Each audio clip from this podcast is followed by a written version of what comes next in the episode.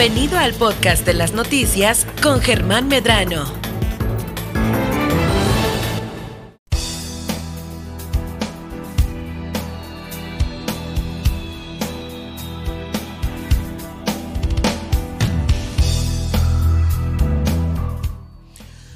Estamos de regreso aquí en Milet Noticias Baja California Sur y ahora agradezco mucho a Ricardo Barroso que nos concede esta entrevista para Milet Noticias Baja California Sur. Ricardo, es un gusto saludarte. Eh, pues bienvenido, bienvenido a esta, tu casa de siempre, ¿no? Bueno, muchísimas gracias, muy buenas tardes Nadia, Germán y muy buenas tardes a todos, buen provecho. Efectivamente, ignorando casa, no tenía el gusto de estar aquí en cabina, los felicito. Milet Radio se ve que que está creyendo en Baja California Sur, en el municipio de La Paz, y para mí es un gusto estar por primera vez aquí con ustedes. Y aparte es el, los locales donde estaba tu abuelo también en una oficina, ¿no? bueno, fue, fue la oficina que por más de 30 años ocupó mi abuelo, efectivamente, en este lugar físico. ahorita, como en casa. Ahorita en la espera ver el muelle turístico. De aquí mi abuelo nos cuidaba cuando nos íbamos mis hermanos y yo a pescar. Llegaba a la oficina y nos cruzábamos a pescar nosotros aquí al muelle turístico muchas memorias en este balcón. Siempre nos llamaba la atención cuando dejamos la ventana abierta porque se metían las palomas y él les da de comer, tenía ahí su criadero de palomas. este, muchas historias, cada rinconcito este, de este edificio pues tiene un, recuerdo muy bonito de mi abuelo, de mis hermanos, de mi familia, de todos. Qué bueno, por lo, eh, y fíjate, en este tiempo que no hemos sabido por lo pronto nada de Ricardo Barroso, hasta ahorita que nos concedes esta entrevista, eh, ¿ha ido todo bien? Eh, ¿La salud, la familia? Eh, todo muy bien, gracias a Dios. Hemos estado atendiendo temas personales, temas de la familia, incursionando, reactivando el tema del rancho, que es nuestro negocio, de la crianza de ganado. Estamos metidos también en algunos temas inmobiliarios y de acuerdo a mi carrera estoy asesorando a algunos grupos de inversionistas de, del interior del país, de Monterrey, de la Ciudad de México, en algunos temas de interés económico en el municipio de Los Cabos. Entonces, no no estando ajeno a lo que pasa en la, en la ciudad, en nuestro estado, pero sí un poquito ocupado en otras tareas que después de más de 20 años, más de 22 años en la vida activa de cabeza en trinchera en el tema político, partidista, pues decidí hacer un break este, y enfocarme a las cosas privadas para retomar en un futuro mi actividad política. Oye, pero pues bueno, eres de los eh, principales bastión y es que ahorita al principio de la entrevista ya no sabía si presentarte como el priista Ricardo Barroso o como qué, porque ah, necesitamos saber obviamente qué piensa Ricardo Barroso, uno de los eh, políticos de Baja California Sur, que has identificado eh, como priista, pero híjoles, ¿qué opinión puedes tener ahorita del partido? Pues en las dos vertientes, tanto la nacional, con esto que nos acaba de platicar nadie hace unos momentos, el desafuero del presidente nacional, las reacciones también de la clase política nacional del partido político. Ha habido grandes eh, personalidades en el partido pensantes, no, no como cualquier político que habla de dientes para afuera y despotrica, no. Aquí hay eh, algunos eh, sectores muy importantes del PRI que han dado su opinión respecto a cómo está la cosa ahorita, cómo la ves tú a nivel nacional ahorita y por supuesto aterrizado a lo local. En primer lugar, me da mucho gusto que me presentes y no me avergüenza cuando me presentan como Ricardo Barroso, el priista. Soy priista, nací en el PRI, he crecido en el PRI y le estoy muy agradecido a mi partido como político, pero también como ciudadano. Ha logrado transformar muchas cosas el PRI en su historia, que ha cometido errores, los ha cometido, los hemos cometido. Creo que no solamente los priistas, los que están en los diferentes partidos políticos.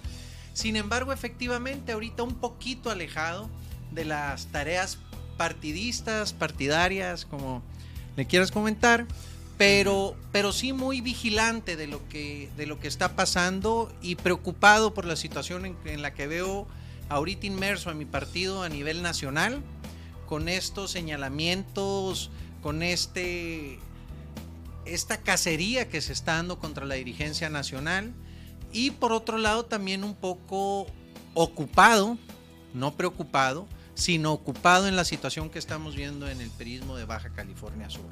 Al día de hoy, desde la plataforma que me permitan estar participando, colaborando, sumando y ayudando, ahí lo voy a, lo voy a seguir haciendo. Pero tuve la oportunidad en esta, en esta pasada campaña de conocer otros espacios, otros sueños, otros anhelos de mucha gente en esta alianza, que cada día estoy más consciente que la alianza va más allá de los partidos políticos Ahorita es lamentable ver cómo los que están construyendo a nivel nacional esta alianza se están defendiendo más de los de los ataques jurídicos, legales, por parte del gobierno estatal, gobierno federal, que por estar eh, construyendo una plataforma electoral. Oye, pero la plataforma aquí en Baja California Sur, pues no se ve muy fuerte eso que fue alianza en el proceso pasado, porque pues bueno, ahorita eh, el PAN está debilitado, el PRD casi ni existe y el PRI pues ni hablar, ¿no? A eso voy, que tenemos que rebasar a los partidos políticos. Los partidos políticos son una plataforma Sí, efectivamente, pues desgraciadamente ya los intereses están muy enquistados por grupos. Y lo digo asumiendo la responsabilidad que me toca cuando estuvo en mi partido y se tomaron algunas decisiones. Pero hay mucha más gente fuera de los partidos políticos que desea construir una gran alianza ciudadana. ¿Están ya muy desgastados los nombres de siempre de los partidos políticos como para emigrar a otro lado? El tema es que no tienen que emigrar el otro lado, al contrario, tienen que tener la capacidad de jalar el interés de miles de jóvenes, de adultos mayores y de mucha gente que está participando en Morena, muchos profesionistas que les dieron la espalda, que encabezaron los proyectos o, fortalecieron los proyectos de Morena y les dieron la espalda una vez que llegaron al gobierno. Yo creo que... Eso no se ha capitalizado entonces por la oposición. No ha, no ha habido la, la oposición, lamentablemente está más preocupada a nivel nacional de cuidar a sus actores políticos, a los dirigentes de los partidos, a los exgobernadores, que hacer trabajo de talacha y de campo. Y aquí te pongo un ejemplo en Baja California Sur. A ver. Veo, yo en el caso del PRI, veo actores políticos, en el caso de Mulegé tenemos regidores, funcionarios públicos, cómo la alianza de partidos se transformó en una alianza de gobierno donde todos están involucrados y que ellos mismos tendrán que decidir su rumbo, al igual que en Loreto vemos, por ejemplo, regidores, activos, funcionarios públicos, una gran diputada como Paz Ochoa, pero en Comondú mi partido desbaratado, en el caso de La Paz con una dirigencia encabezada por la regidora Lupita Lucero, con agenda diaria, echándole ganas, acompañado de su regidor Abimael, líder de la CNOP. Lo que falta en el PRI de Baja, de Baja California Sur creo que es un liderazgo, un líder que pueda jalar a todas las corrientes políticas, hacer trabajo territorial y hacer una diferencia. Necesitamos partidos de oposición que funcionen como una oposición de adeveras, que señalen, que critiquen, pero que también propongan lo que hay que hacer. Vemos una oposición callada, sumisa, este, cómoda hasta cierto punto, pero la militancia nos está exigiendo que saquemos la cabeza, que denunciemos el cobro el cobro de piso que ya lo denunciaron las cámaras empresariales está viendo en Baja California Sur. Si en la mañana los que nos gusta caminar, bueno, antes de que me rompiera la rodilla, escucháramos a los runners y a los, a los ciclistas cómo se quejan de la situación en la que está nuestro malecón ahorita. Este, si vamos o queremos salir a los caminos rurales, ahora que llovió a las comunidades, la situación en la que están los, los caminos rurales, o sea, sí hay sí se está generando un descontento, pero parte de mi alejamiento público este, es precisamente para eso, para darle oportunidad a la ciudadanía que se dé cuenta de lo que está funcionando y lo que no, porque si decidimos empezar a solo criticar, a solo politizar, hay que reconocer que el gobierno lleva un año Va para un año apenas. En un año no se pueden resolver grandes cosas. Yo recuerdo que en alguna entrevista de, que te realicé eh, comentabas justamente, hay que darle tiempo al tiempo y obviamente tiempo a los funcionarios que están en turno para, eh, pues obviamente, eh, ver qué trabajo han hecho. ¿Cómo has visto tú el trabajo que se lleva hasta este momento por parte de las administraciones, tanto la estatal como las municipales? Pues mira, se pudiera, este, ¿qué te pudiera decir? La columna vertebral de un gobierno es la salud, seguridad pública y servicios públicos. Lamentablemente Baja California Sur es el que ha generado más incidentes de crecimiento con el tema de la epidemia COVID.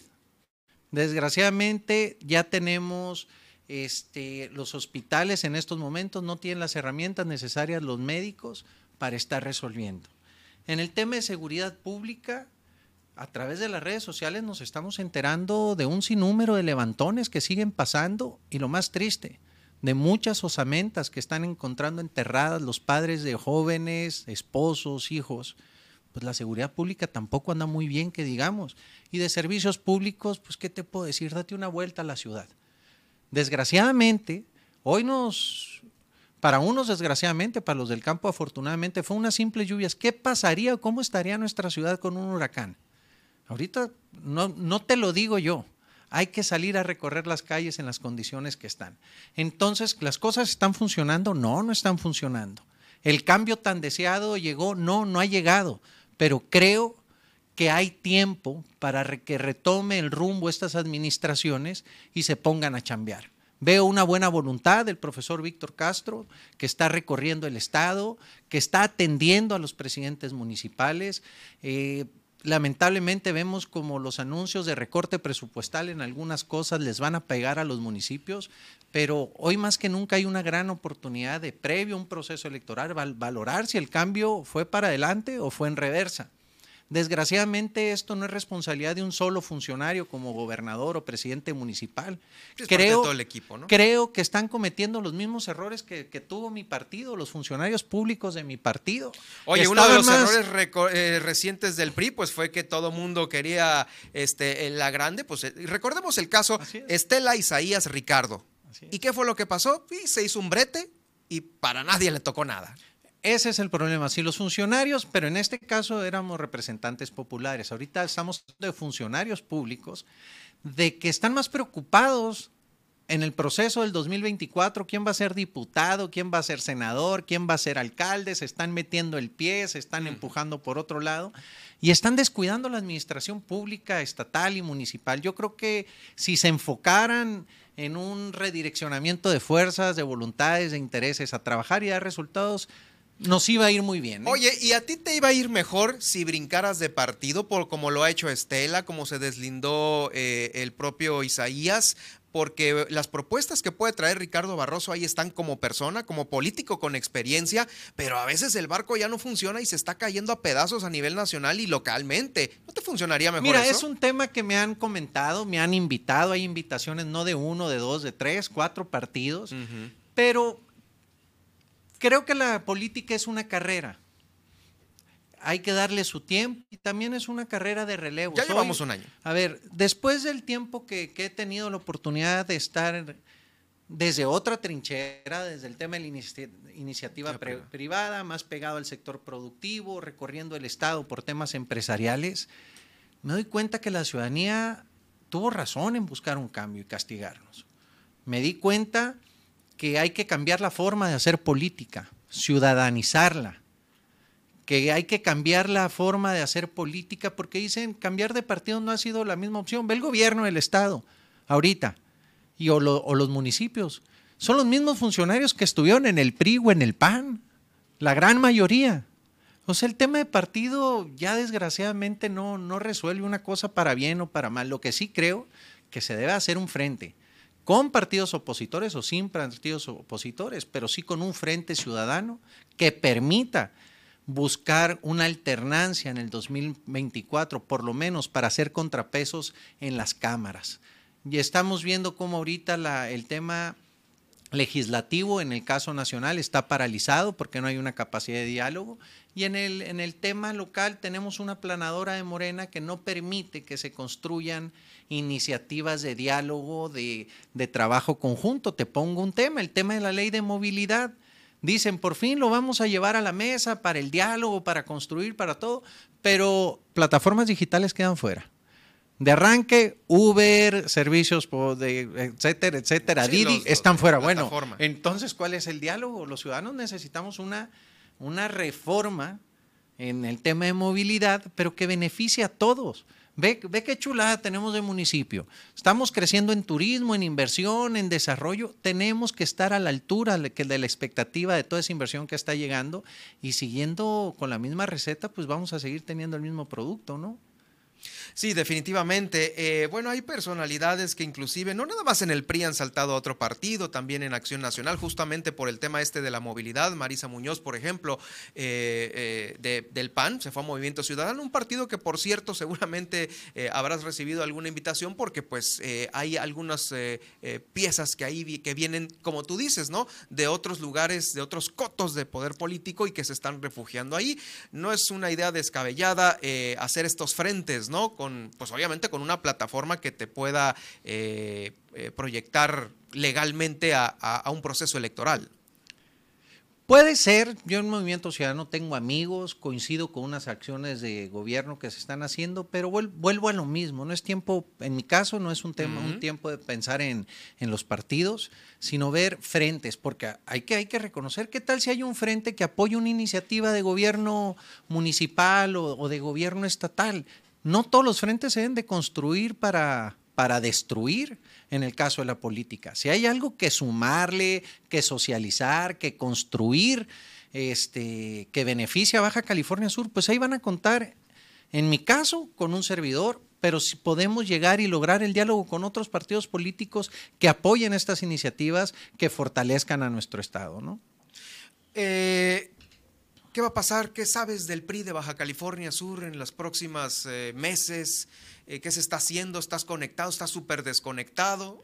Estoy conectado. Acabamos de tener una comisión política permanente de mero trámite. Mero trámite. O sea, para valorar las convocatorias para el relevo de las dirigencias municipales y, hacía, hacía un señalamiento muy puntual Jesús Flores Romero de Los Cabos.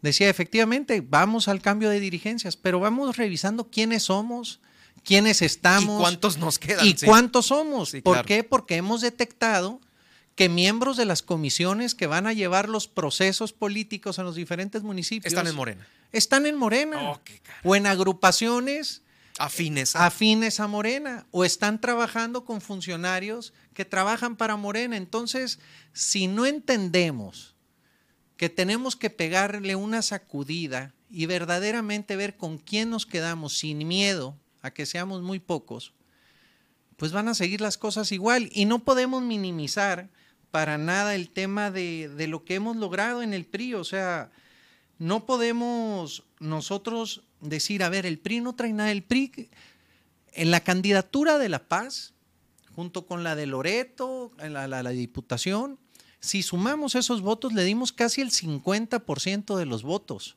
a la elección de gobernador. Tan solo en La Paz, quienes encabezamos esta, esta candidatura, tuvimos más de 45 mil votos. No es poca cosa. Si hubiera ido Morena, solo le ganamos.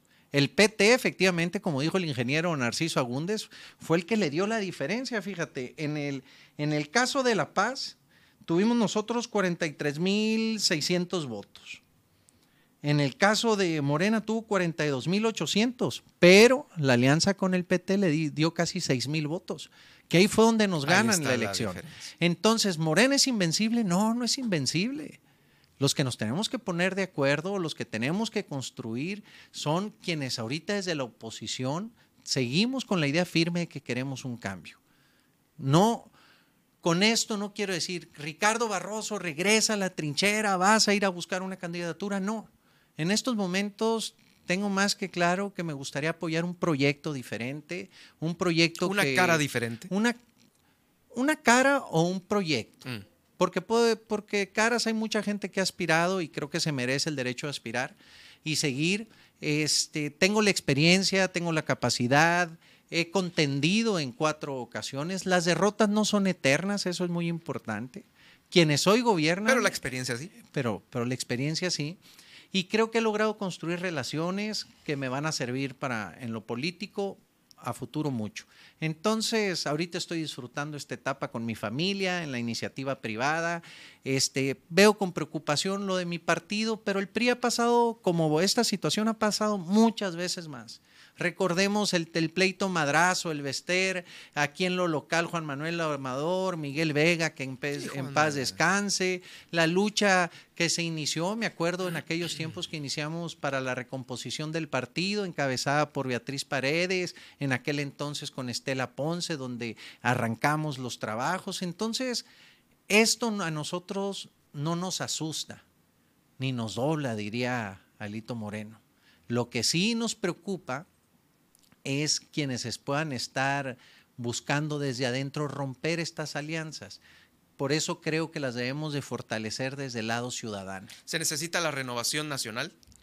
Yo creo que sería lo más válido en estos momentos. Desgraciadamente está muy contaminado el escenario político. Creo que, que si hay cuentas que saldar por parte de nuestro líder nacional, debería de, si no dejarlo definitivamente, pelearlo en los tribunales, defenderse, pero no, no en torno a nuestro partido. Te voy a ser sincero porque creo que la centralización de las decisiones del PRI a nivel nacional le han hecho mucho daño.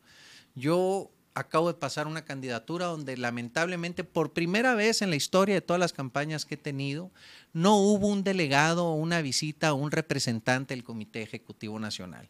Teníamos un delegado que siendo delegado de aquí salió como primer regidor en Sonora, que ahorita lo desconoció Sonora por por cómo llegó impuesto a la dirigencia. Entonces, desgraciadamente, caminamos en una campaña sin partido, sí con muchos priistas. Y mi reconocimiento, cariño a mm. todas nuestras seccionales, a representantes electorales, a quienes coordinaron en cada sección, a los que se sumaron. Sí hay priismo.